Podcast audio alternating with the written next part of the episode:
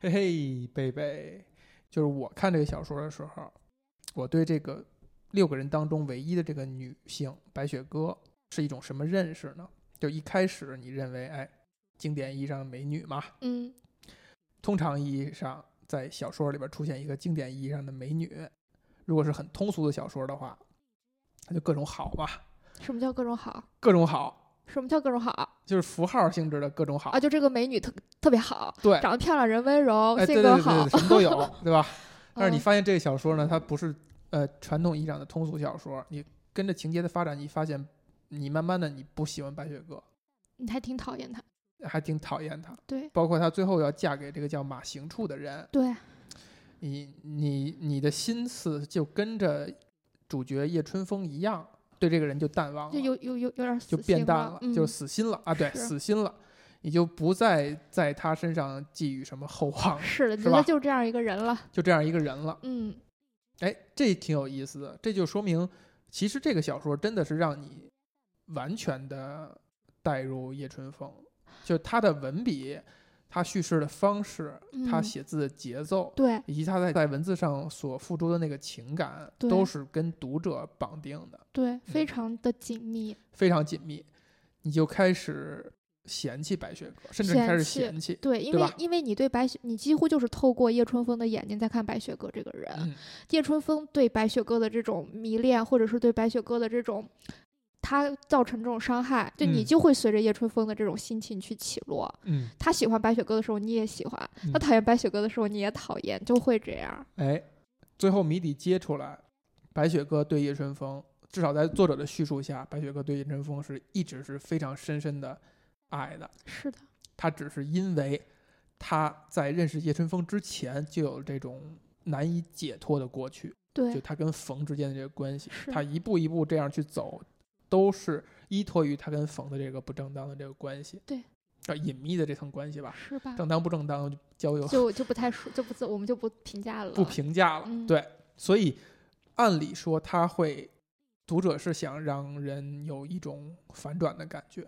就你你对白雪歌还是有一个，最后还是觉得哎，他是一个很真的是很好的一个姑她还是一。个好的姑娘，嗯，你会这样去想吗？会这样，我会这样这样，因为我我我觉得就我很能理解白雪歌这个姑娘，我很嗯能理解她的所作所为。你很能理解。对呀、你觉得她在一开始的时候是吧？英文里边 at the first place，你为什么会去跟冯嗯，有这么一段儿？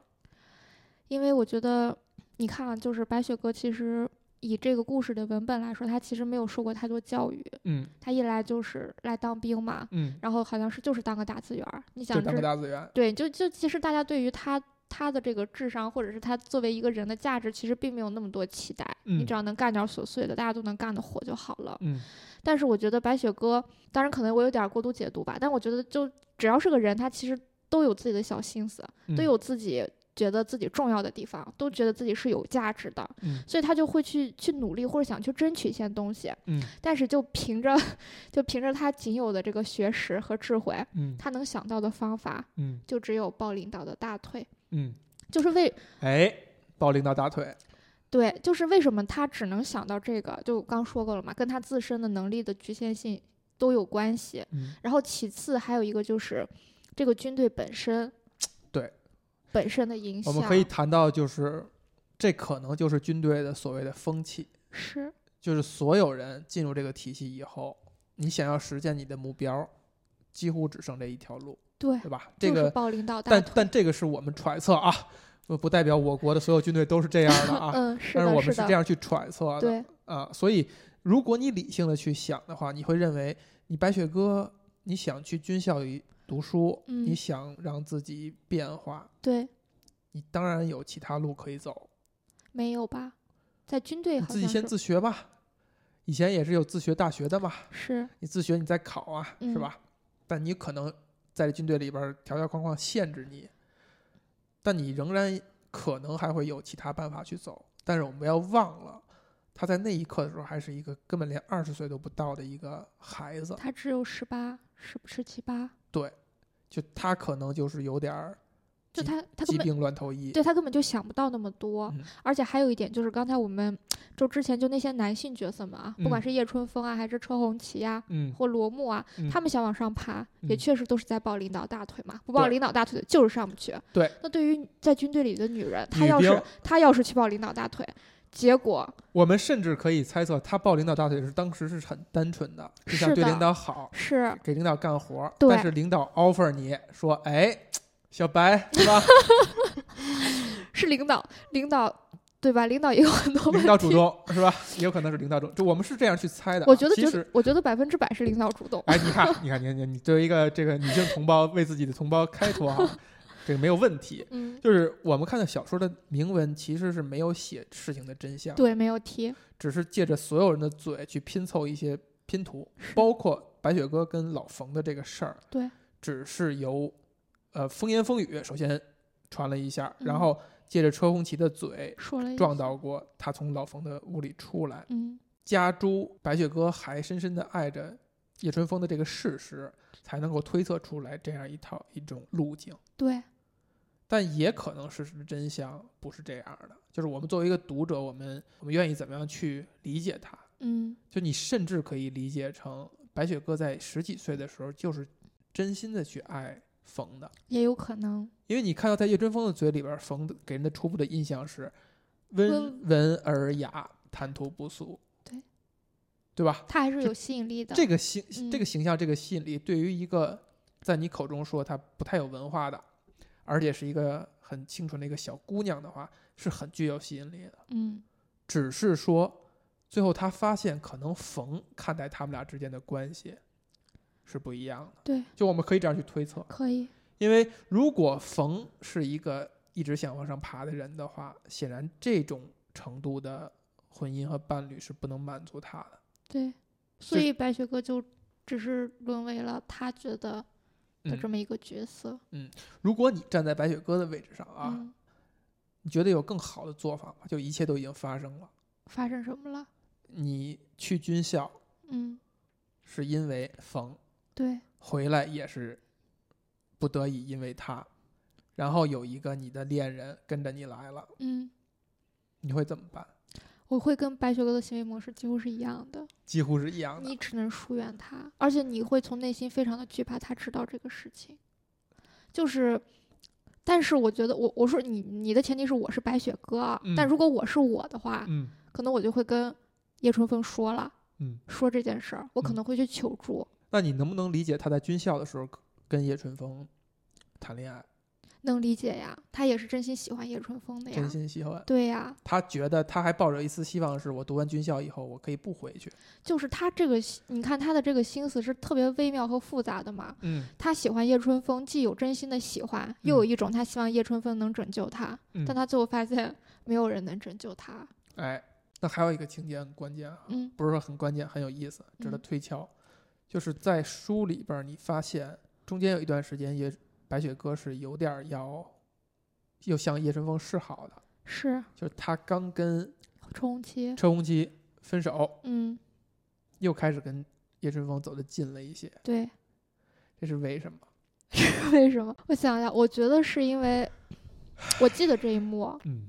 当时是冲是叶春风知道他和叶周鸿祺分手之后，嗯主动去联联系他的，嗯。然后也说了很多，就在在在白雪哥看来很暖心的话，他嗯就会觉得，我觉得你不会，你嗯你怎么看都是美的，你怎么嗯都不会老的。但是白雪哥不是我要我要快三十了嘛，嗯所以我觉得就是他就是你想当一个你，比如说你真正喜喜爱的人、喜欢的人，又来靠近你的时候，是很难拒绝的。这是第一点，就是嗯这种你可以认为是没有那么坚定。对，是感性层面上的。嗯然后第二个就是，比如说白雪歌，她有她自私的一面，她这个时候确实是无助的，很痛苦的，她嗯希望有一个人能陪伴在她身边，而且你能感感受到一点就是，嗯，你看白雪歌。她在很小的时候，比如说就陷入了一段这样的关系。嗯，她其实是一个不是那么独立的一个女性，不是那么独立的一个女孩子。嗯她就需她要依靠。他习惯性的去依靠和依赖别人，遇到问题她自己是很难处理的，她总是希望别人来帮她处理，她自嗯己好像觉得自己没有这个能力，天生就把自己摆在一个弱势的位置上，这嗯是第一点。第二点就是，她在疏远，嗯，他在疏远叶春风以及跟车红旗成为恋人之前，他换了好多好多任男朋友。嗯你还记得叶春风不是说过吗？她 男朋友从基地换到连队，从连队又换到外部，嗯一直在换，嗯而且就这个你知道吧？就是你看他就是一个无法依靠他自己的一独独自一人是无法过活的那么一种感觉。嗯，嗯，为什么又找回了叶叶春风？嗯，你要想不明白，你就说你想不明白，别胡扯啊。没有胡扯，就为什么？我就我就我能想到就是一个，他就是喜欢叶春风啊，嗯然后他没有这个这个就是说他没有那么坚定，无法做到如此冷酷无情、坚定，这个是一点。对，我也在想，就是那段时间，叶春风其实是一个相对来讲又变得顺风顺水的状态，就是更有也有功利的一面在，也有功利的一面在。所以他又想要去希望叶春风能帮他一些什么事儿，嗯，帮他解决一些问题。或者他认为叶春风有可能是他的一个出路、一个出口。因为你看到，其实情节的发展呢，冯不是不允许白雪哥谈恋爱，对，不是允不允许他这个结婚，是，对吧？对，他希望他们俩就是一种纯粹的，呃这一层面的交易的关系。嗯，他还希望你正常的生活，还有老公还能掩人耳目，对，是这么一个状态，对吧？嗯，而白雪歌在很长一段时间，他拒绝叶春风，是因为他觉得这份感情是真爱，要不然他为什么会跟车红旗谈恋爱？对，是这份是真爱，我可以我完全不要碰。嗯，但是我也有我现实的问题的话，我会选择我没那么爱的人帮我解决。可是他又在有一刻，他又靠近了叶春风，就我只能理解为白雪歌这个人已经发生变化了，就他也没有他年轻时候那么浪漫了，就是对爱情那么呃执着和厮守了。你看哈，这个细节是怎样发生的呢？嗯，就是他跟车红旗谈恋爱的这个为一个节点，他在自己独处的时候念叨这个叶春风你好吗？叶春风我爱你的时候，嗯，是他跟车红旗恋爱的这个状态下。是，他跟车红旗分手以后，他才开始交很多男朋友，包括最后要跟叶春风又走得很近。嗯，就是那个节点是他一个转折点。就在那之前，他还相信真正的爱情，在在车红旗离开他之前，车红旗决定跟他分手之前，是，他还相信爱情，他还就是很觉得这他跟叶春风的这个这个情愫是非常美好的。然后车红旗跟他分手以后，这个人可能就发生了非常大的变化了。就相当于车红旗对他有很大的影响，而且就相当于他知道了，他又一次被现实告诉他，他跟老冯的这个关系会造成怎样严重的后后果，果，就其实他也对于车红旗就是跟他分手的原因是心知肚明的。应该是心知肚明的，所以他的最后的那一丝幻想和浪漫就完全破灭了，他这个人就变成了一个世俗意义上的一个大妈了。哟，这是不是对大妈不敬？就在那一刻，他白雪歌跟朱丽安没有区别了。就他再长几年，他也可以在大街上这么撒泼，这个指着谁就骂，怎样怎样，他也就变成一个对自己没有抱很强的希望的这个状态了。嗯，那你觉得白雪歌是被什么毁掉的呢？肯定是这个军队这个体制吧，不要点，不要点的的点的是不是太明了？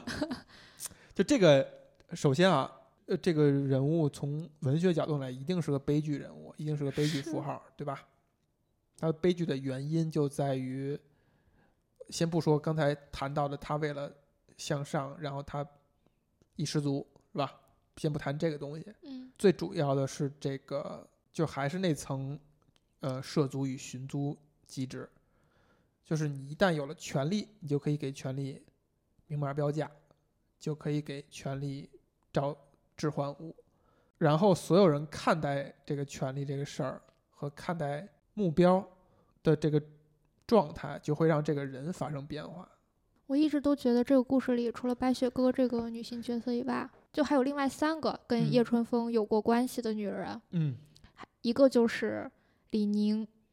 李宁对，嗯你看李宁，不是体操王子的李宁，宁是宁氏的宁。宁氏的宁。对啊这个姑娘，你看她跟白雪哥是室友，嗯她她也在军队里，嗯但是她却没有走白雪哥的路，不是吗？哎，还真是。是不是？嗯，你看李宁她他文化水平也不高吗？啊，文化水平也不高，对，肯定差不多，他们嗯肯定是差不多的文化他水平。是没有去过军校的。他没有，而且他对他还没有去过军校，他还不像白雪哥那种有一个想要去挣脱上升的一个状态，他嗯就是安于现状，嗯他接受了这个状态，然后他在这个状态里去寻觅他想要得到的东西。比如说，你看他对叶春风是非常主动和争取的，你嗯能感受到吧？嗯，就刚开始，然后哪怕被叶春风伤害了之后，嗯他也没有说我就彻底对吧，把你拉到黑名单里去，嗯他还是在能该帮助的时候就帮助，嗯 而且最后他选择嫁给了栏杆嗯这样一个人，而而没有选择中军，所以你能你觉得李宁为什么没有嫁给中军而嫁给栏杆呢？就是不喜欢呀，嗯，那就喜欢栏杆。他也不喜欢栏杆。他为什么要嫁给栏杆？嗯，你看哦，她虽然跟白雪歌不一样，但她也是一个非常传统的姑娘，她就觉得到一定年龄就要结婚嘛，部队大家都是这样的嘛。对，然后在在她的可选择范围内，叶春风他是她的目标，但是叶春风拒绝了她，嗯，而中军是喜欢她的人，但是呢，他就不喜欢这样了，他第一他不喜欢中军这样不喜欢，技术棒子。对他不喜欢这个。第二个就是也有叶春风的原因，嗯就比如说是因为当时中军各种追他的方法全部都是叶春风教的，嗯然后他甚至是他就觉得，就如果只是我猜测啊，就如嗯果以别扭的感觉，就是好像他如果真的跟钟军在一起了，反倒顺了叶春风的意了。嗯，就是不管是什么原因吧，哎，有意思啊。对，不管是什么原因吧，反正他在他的可选择范围内，他选择了栏杆。而且你看栏杆那个时候跟钟军比起来，更会为人处事儿，嗯更会就他真的是就是情商还是比较高对，的，是一个情商很高的人，就是说。还还是会讨人喜欢。也就相当于李宁是一个比起一个男人的外在或者说什么，他其实只要看他的内里，或者说其实李宁是要求不高的。对他跟我的合，就是跟我，比如说我们能聊得来，嗯然后生活上能相互帮助，然后或者说你的工作事业不会太给我拖后腿，那嗯我就可以接受你，嗯，对吧？他你这样一对比啊，你看李宁跟跟这个白雪哥非常大的不同是在于李宁是一个就摆得正自己位置，是的，他知道自己他知道有些东西他，得不到，对，他也不愿意去追求，你知不知道为什么？也比较认命。你知不知道为什么？为什么？因为李宁长得没有白雪哥漂亮，哎，所以漂亮女孩子是有一些共性的。我觉得这个这个话题跟一个女生聊，确实有点儿，对方是开了挂的，是？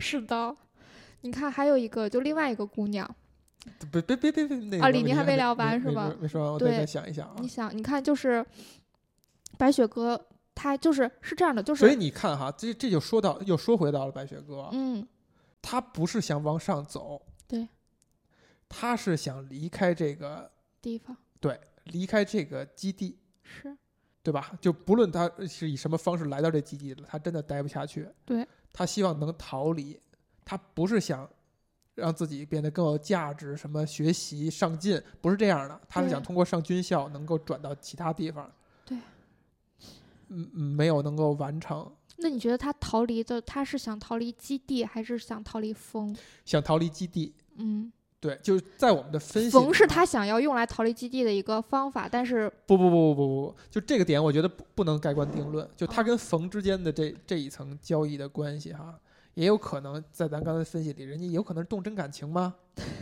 啊，捎带手帮了一下忙，让你去个军校吗？对吧？我觉得感情不是这样的。怎么就不能对冯产生感情呢？人家一个温文尔雅、谈吐不俗的，又很上进的青年，那个时候肯定还就别大不了几岁吧，是不是？十岁超超不过十岁吧我？觉得超过十岁了，超过十岁了，超过十岁也是可以接受。说什么呢？呃说什么呢？嗯，哎，但是你看，对比李宁，他反而是认命的，对而且他也没有觉得很痛苦，他觉得待这儿也挺好的，就没什么不好的。对，就他就是能摆正自己的这个位置，嗯就是能控制自己的欲望，嗯，安于现状。对，所以其实他之后就还可以，对吧？是，这就是差别。就是你刚才问的那句话，就是同样他们俩同样的出身，为什么白雪歌就落得这么惨，对，身败名裂？几乎是可以这么说。对，而且用叶春风的话，我我忘记是不是叶春风说的，反正嗯就说就觉得白雪歌看起来大家都觉得看见她是一个很聪明、很有心机的女人，嗯，但是她其实是最蠢和最傻的。她嗯就逛商场逛了那么久，然后挑走了一件最丑的衣服。嗯，李宁对叶春风这个追求，他就是在他可视范围之内去追求那个最好的，他追而未得嗯，才放弃的。对就是你看到哈，就他同样李宁也是有欲望，也是有想要的东西的嗯啊、只是说他就这就是为什么刚才我问白雪哥，你觉得他是一个值得被同情和正面的人人物吗？其实我是持保留意见的。嗯，就我还是那句话，你还是能有各种方法去完成，或者说你会量力而为，嗯就是不走的该不走的那一步还是不要走的。嗯而李宁就是这样的，对对吧？是是当然也有可能是因为白雪歌非常美，她去抱领导大腿的时候，领导给她提供了一个机会，是的，而如果李宁这样去做的话，可能领导就直接打回去就完了，对，也有所这个可能以所以所以。我觉得美这个这是一个复杂的事情。是的，美这个点它其实会提供很多可变因素的。嗯，还有一个就是季飞，季飞，季飞，嗯，季飞是怎怎么样一个人物呢？季飞应该就是来基弟子，就是是一个城市姑娘，城市姑娘。应该也是受应该是受过高等教育。哎，来来基地转一圈儿，对，来基地转一圈儿，就相当于他在基地是待不久的，他嗯只不过是来好像是跟着考察还是干什么，嗯，然后然后在这个过程中，然后跟叶春风相识，哎然，后两人变成了恋人。两人变成了恋人，对，就是你发现季飞跟白雪歌是完全不同的两种类型。嗯白雪歌就是，如果白雪歌是冰的话，那季飞可能就是火。啊，你有这种感觉吧？这么俗气？不然呢？嗯你还希望我用点儿什么不俗气来形容这两个妹子？嗯我一直都不，哎呀，不能说我不明白吧，就是我觉得你看季，就是我不知道作者是不是刻意塑造的哈，嗯就是你看他让季飞跟白雪歌的对比就特别特别的强烈，嗯，就你看白雪歌，他就只能依附着人，然后用总是希望别人来帮我解决问题的那种感觉，他就好像总觉得自己是无力的，自己无无能为力。就像嗯你说，他其实可以有别的方法，但他好像就选择了我就让自己无能为力那种状态，嗯。让人看着还挺挺生气的。嗯。而姬飞就是那种典型的，我的事情我自己来我自己来做主，我自己来来处理它。嗯。嗯，就比如说，我跟你好，也是因为咱俩好，对。我不需要你再给我什么其他的承诺呀，是是都不需这要。个那个呀，，对，怎么这么好啊？而而而我跟你不好了，也是我想明白了，我对于我们的关系非常的明明确，然后我就离开，所以哎，是完全你看，而而白雪哥总是在期待着承诺，期待着帮助，期待着依靠，嗯，你看就是完全不一样的状态你看，你看，你，看，你看啊，嗯。咱们每个直男创作者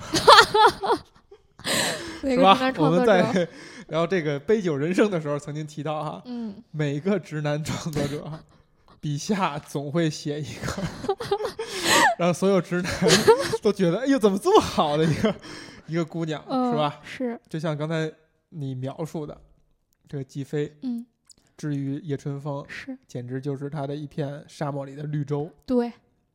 叶春风也是这么形容的，是这么形容的。嗯，哦，原来骨之高见都有暗合，是吧？对，为什么呢？对呀、为什么呢？你先作为一个直男来分析一下吧。就就是为什么这样的姑娘是沙漠里的一片绿洲呢？那就是因为这样的姑娘太少见了。我还有一个问题，为嗯什么这样的姑娘少见呢？这明明在我看来是一个非常正常的一个人的生活模式嗯或者感情模式，嗯为什么大家会觉得这是一个少见的东西呢？也许它真的是少见的，那它为什么变成了少见的哎呢？，这个问题就问到根儿上了，但是也很容易就能解决，嗯很容易就能解答。就其嗯实就是，包括咱们在聊其他的事情的时候也谈到了，就整个社会，尤其是中国的社会文化、嗯民俗、嗯生活惯性，决定了女人应应该在生活当中扮演一个什么位置，一个什么角色。其实本质上肯定还是阳盛阴衰的，还是一个比较父系的社会的，所以女人通常会站在白雪歌也好、李宁也好那种角度去思考问题。就你无论怎么折腾，你最后还是要有个老公，很多事儿你还是要靠他，你还是要组建家庭，就你不是一个独立的存在。嗯我认为是这样啊，嗯就是大部分的华人的女性，可能大部分惯性，他他有可能不是理性的这样去想，但是他会有这种惯性在。然后像季飞这种很清楚自己想要什么，然后很独立、很主动、很脆生的这样的人，先不说多少，他势必是有点鹤立鸡鸡群，就是他会很出挑，他会被注意到。那很多人可能还是想融入一个身边的环境吧，他就不会让自己显得这么有个性。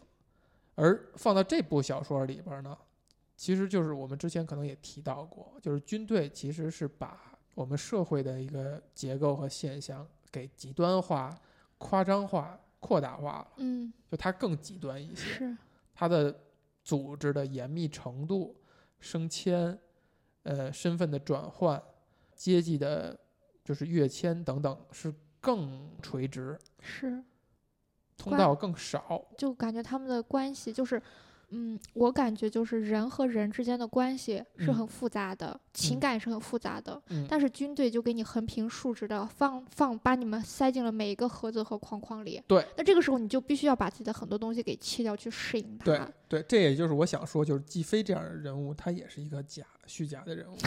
凡是你看直男创作者 但是眼眼中的美好的姑娘，几乎全是我觉得你这个人太黑暗了。你看原嗯门、对吧？作为一个男性的很美好的角色，假的；季飞作为一个美好的女性角色，假的。假的。嗯，但我都觉得是真的。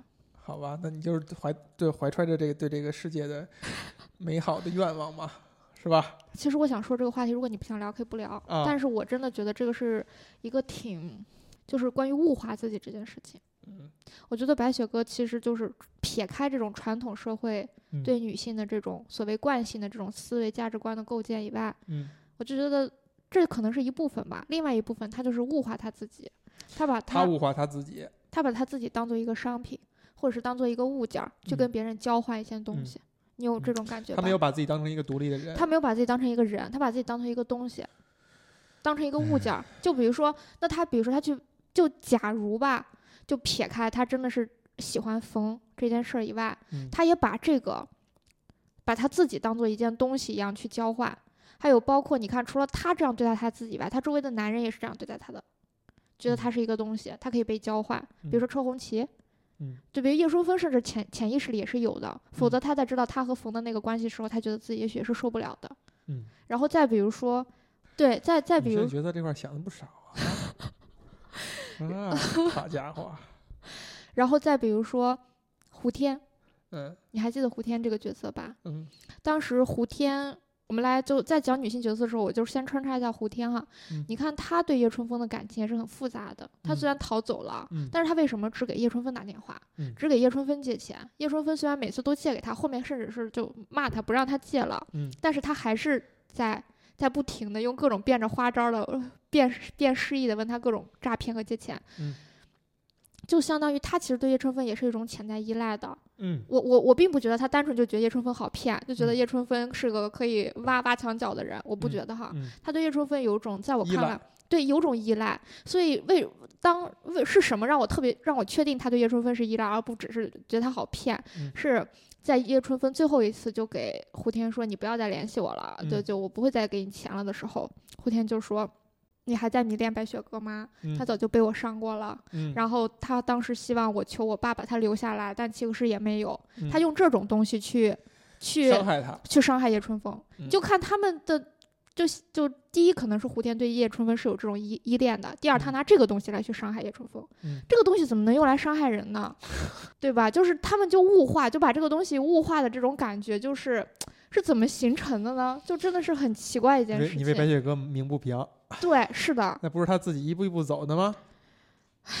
就是第一就是为什么白雪哥会物化他自己，第二是周围的人为什么会去物化这个东西，哎呀，这块儿我觉得感觉有点没有读得很细。就是你没有读得很细。对对对，就是嗯，呃，首先他物化他自己，如果这个前提成立的话啊，嗯，当然我嗯我觉得悬而未决。我觉得是他跟冯之间也许悬而未决，但他起码在后面一个一个换男朋友的时候，对他想给自己找一个出路，是他给自己找出路，他为什么要用男朋友这种方式来找出路呢就？还刚才有已经我已经大概说完了哈，就是它这个社会所赋予女性的一个位置和定位，嗯，被军队的这个环境给扩大化了，然后就它变成了唯一的价值观，，嗯，唯一的价值观。所以其实白雪歌这人物是可以理解的，对，是非常真实的是，啊，甚至我们可以想象军队里边就有无数的白雪歌，嗯。就是尤其是军队可能会更多，因为你想想，军队这个环境按理说是不需要女性出现的，为什么呢或？者说不应该有女性出现。为什么？呢？这个我想又提到了一点，就是你知道，嗯，就是文工团这个组织哈，咱们 有一部很知名的电影啊，文工团这个组织，嗯我印象里边应该还真的就只有中国有，这个事儿特别有意思。嗯是不是确实只有中国有，我不知道啊。但是但是主流的那些国家的军队里边是没有文工团的。你包括现在还有呃还能听到，比如说韩国啊，一些大明星都会去服兵役，嗯他们的劳军的方式呢，就是找歌唱明星啊、演艺明星啊过来办个晚会，嗯就劳一下军。没有军队去养一个女兵的一个或者说文艺兵这样一种存在，美国也没有吗？没有日本好像也没有。没有。日本怎么解决的呢？慰安场所。对。去年还有一部电影是台湾的电影，叫《军中乐园》。嗯，听这四个字啊，军中乐园，其实讲的就是台湾军中的这个，就美其名曰一个呃游乐茶室，茶嗯室喝茶的地方。嗯它其实就讲的是台湾驻守金门那个地区，呃，有这么一个小院子，这个院子里边其实就是慰安场所，军妓，大兵也好，军官也好，都可以来这儿来消遣。嗯领牌子，有有纪律的，领牌子，然后开票，十五分钟以后，如果你要加票的话，还要再补票，等等，是非常严密，而且是被承认的。你想想，这个是炮打金门，那是什么时期？那是四那是四九四八年、四九年建国前夕的时候，这个组织一直到一九九几年才被真正的撤除，就他坚持了四十多年。大部分军队其实都在不提在没法提及的那个层面上，都有类似于这样的场所去解决军队清一色男人的这个问题啊。但是这个我觉得扯得有点远，也就是说，但是你看，只有我们是存在着呃女兵，女兵、文艺兵，那它某种程度上就是在解决军队的性需求的问题。但是这个性需求可能是模糊化的，就不是真刀真枪的那但是那白雪哥和李宁他们不是文艺兵啊？对，这这就很这就很特殊吗。对啊，你你你想哈、他的逻辑在哪儿啊？这个东西，这个东西，我觉得是要有大量的军队的知识来做支撑的。但是你可以想象一下，为什么我们可以允许有文艺呃女兵文文工团？你既然允许了文工团，你允许了部队里边有女人存在了，那这些女人就慢慢就会渗透到部队的各个地方去。就你既然允许了这个这片区域里出现女人了，那势必就有些工作那就交我们就交给女兵来做吧。等等等等，慢慢的就变成了一种有男有女的环境了。但其实你想想，军队这种组织，嗯，如果有女人出现，是非常危险的，为什么呢？因为，哎，这个就这就像一个原始部落一样嘛，嗯就是在没有法律、有婚姻法等等规定的时候，大部分的争端都是因性而起，为什么呢？对性资源的争夺。哎，我真的不想跟一个 姑娘聊这种话题，我显显得我非常不是非常不绅士哈。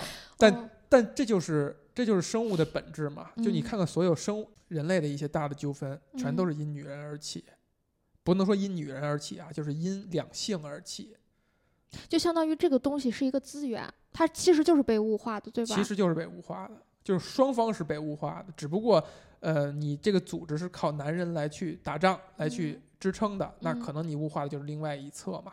但如果你将入进入母系社会，你一切社会一切运转是靠女人来去来去支撑的话，那男人就会被被物化嘛，就会变成一种资源嘛，他就会就会变成一种一种嗯资源。所以这个小说里描述的这个在军队当中男女之间这种关系，我觉得已经嗯非常非常浅了，已经非常浅层了，也非常浮于表面了。是吗？我觉得是这样的，就你你你顺着这条思路下去的话，你会想到很多很多，你会觉得非常有想象空间。像军队这种组织里边出现了女人，那势必很多问题都会因此而起。但我就觉得特别自然，顺其自然，很正常，跟小说里写的差不多。好，你接着说，我不咋差。你要这块儿不太想往下说了。就是我就很好奇啊，就嗯像你，我们不是就谈到女性在部队的角色嘛，就刚刚嗯你说的那个嘛，嗯，还有一个就是冷男，冷男，也就是最后。冷男和珠帘，对，我们可以先说说珠帘。珠帘其实给我的感觉就是，呃冷男和珠帘其实都有点符号化，就都吗都是它其实是非常小的服务情节的人一个。存在嗯我觉得。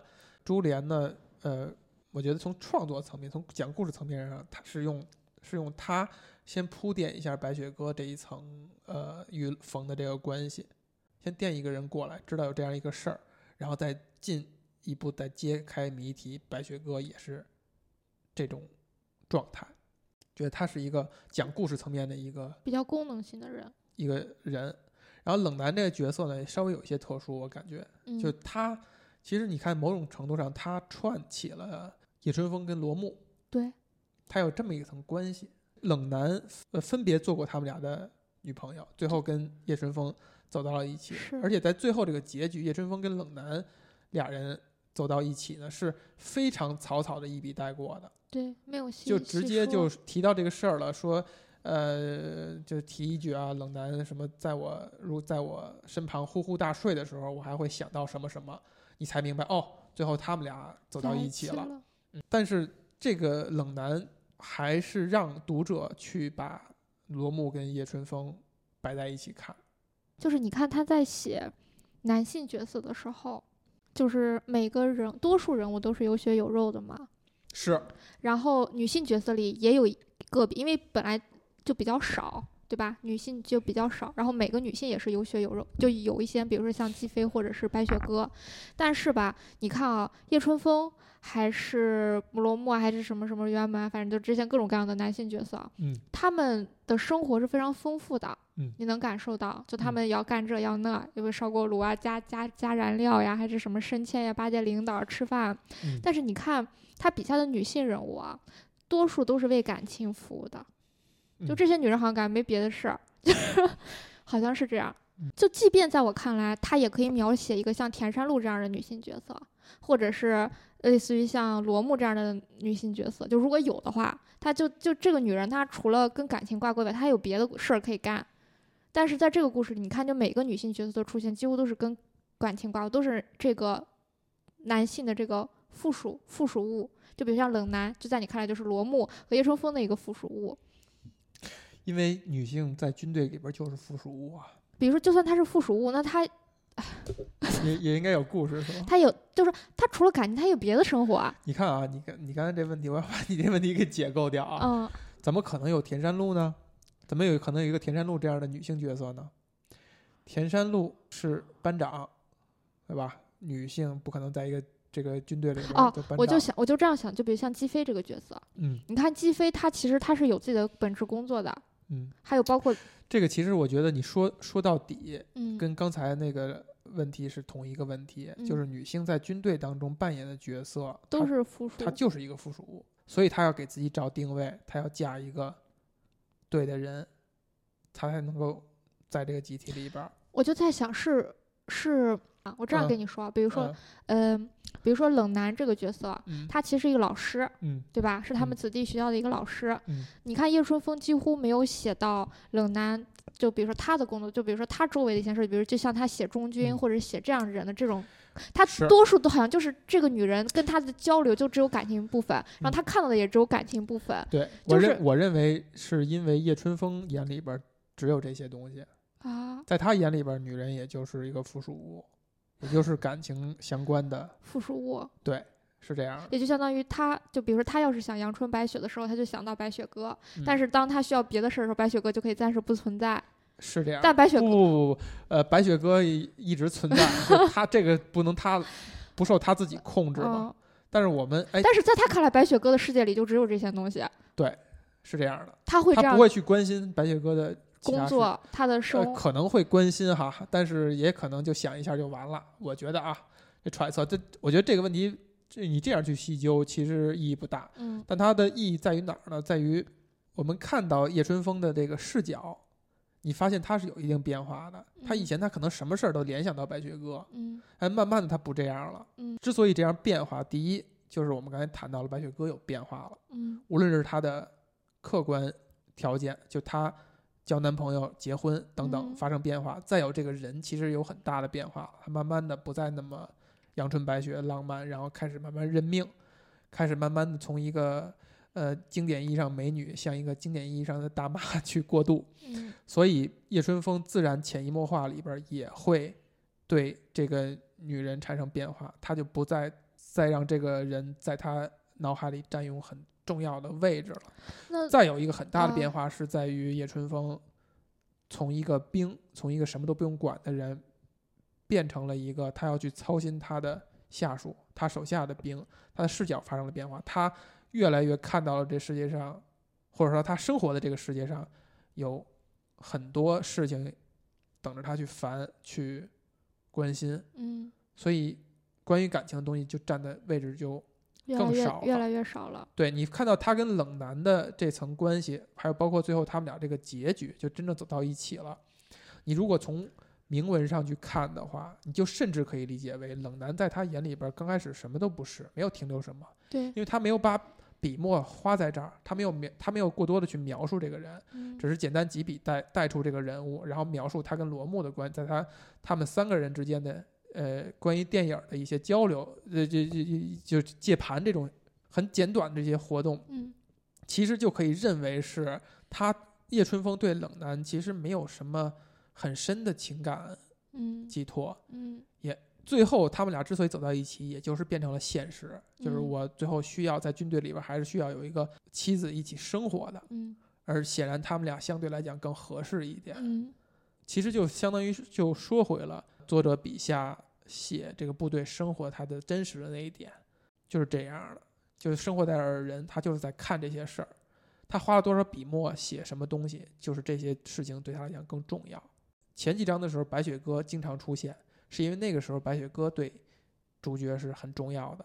越往后，白雪歌出现的频次越少少了。包括围绕着白雪歌的秘密接触以后，叶春风甚至都没有想去调查到底是不是确有其事，他就嗯只带了一句：“呃，谎言百分之八十是真的。”他就过就过去了。就他就觉得，哎，这样也可以，就嗯有这个结局，有这个结论也没什么问题。也就也说他不再关心这些事儿了。那你觉得就是你嗯，最开始说叶春风是个什么来着？情种，对，但其实在我看来他不是。我觉得叶春风对白雪歌的感情，嗯，在我看来就是假的。可能你会，哎呦，哎呦，哎呦，哎呦，你说一说，请展开讲讲，可能你觉得可能是真的吧，但我觉得就是假的。就是一为，什么呢？嗯、就是你看啊，他他觉得他做的事情是为白雪哥好，嗯但其实不是，对不对？你还记得最开始他他说他说我要为了白雪哥来这个基地，给人的感觉是吧？好像是特别重视白雪歌，特别重视他们的感情，然后所以他来了，我为了你来了。但问题是，这是白雪哥真正需要的吗？嗯，白雪哥给他他来给人添麻烦来了。白雪哥给他说过八百遍，你嗯不要来，你来嗯我就会不理你。他说你不会不理我，你说是，是不是？嗯，就相当于你看，他根本不知道白雪哥真正需要的是什么，白雪哥害怕、恐惧的是什么，他就只是一厢情愿的去展示他的爱。那这其实不是一种，唉这这根本就不是，这就在我看来就是种自我感 感觉良好。不是不是不是，这个这个事情从两从两个角度说哈。嗯第一，呃，叶春风对白雪歌是不是真情实感？嗯一定是的。但是很多人，就包括度过了青春年华的三四十岁的人，有相当一部分人他也不懂什么叫爱。当然，你说的那种，我认为也是对的，就是你爱一个人的话，你应该让他按照他的方式去生活。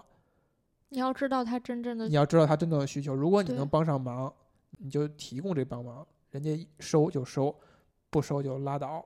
当然这是对的，但是你要分清楚的是说，很多人是没有认识到这一层，所以他不这样去做就相。当于叶春风也没有认识到。对，而不是说他认识到这一层，他偏不这么去做，这是两件事儿嘛。嗯也就是说，叶春风是以他认可的方式去爱白雪哥，是看待他们这份感情。他觉得我我们俩之间有这感情，我就要陪伴你啊，就相当于我就应该去啊就。相当于用但但这但这种爱对他俩的关系其实就是你一种事后破坏。嗯你事后去看，嗯你知道了这个谜题以后，嗯你觉得他不应该去。嗯叶春风并不知道啊，就是我们我们有感情，我们俩相爱，我为什么不在一起呢？嗯我不在意为了你去一个沙漠，嗯他认为这样白雪哥高兴，他认为白雪哥不想让他去，其实是为他着想。他认为这样是对白雪哥好。对，这个是没错的呀。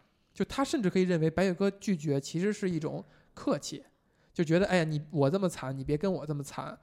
那他他觉得我可以，我我完这个事儿在我来在我来看是无所谓的呀，我愿意跟你去，所以没有问题。就像你说的，嗯当他知道白雪哥真实的情况以后，嗯他就就放下，就搁那儿了。嗯他就觉得，对吧？他也没有再去深究，嗯他也没有去找白雪哥去问，嗯或者说去解决，嗯，他就是接受了，甚至是他还觉得车红旗，就像你说的，给他了一个提示，然后嗯以及可能自己确实会像车红旗或者是原本给他的那种提示，他确实是接受不了的。嗯我就觉得，那他对白雪哥可能就是这样了。是对，就可能他他是不是你认可的一种处理爱情的一种方式吧？嗯，那你不能否认这个人他的一片真心，你觉得他他不，符合你的爱情你觉得他对白雪哥是一片真心的？一定是一片真心的。就无论是因为他认为他因为白雪歌长得漂亮而爱上她，还是因为他的人好爱上她，嗯，无论因为哪个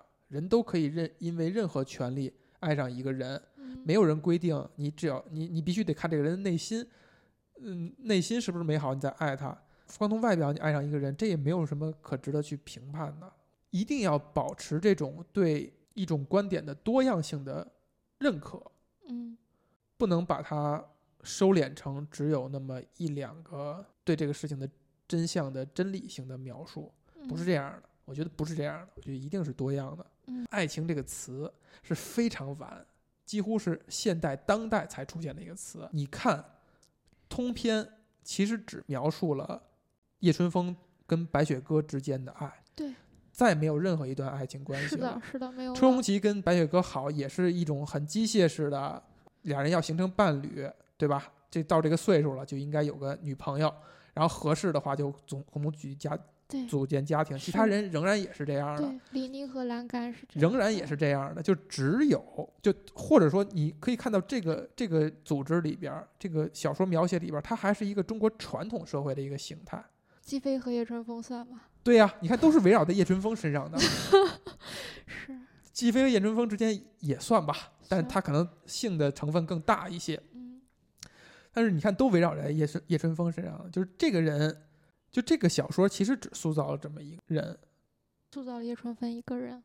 就全都为他自己为叶春风服务了。嗯，这么想来是这样的。他身上的这种吸引力，才是你读这个小说的原因。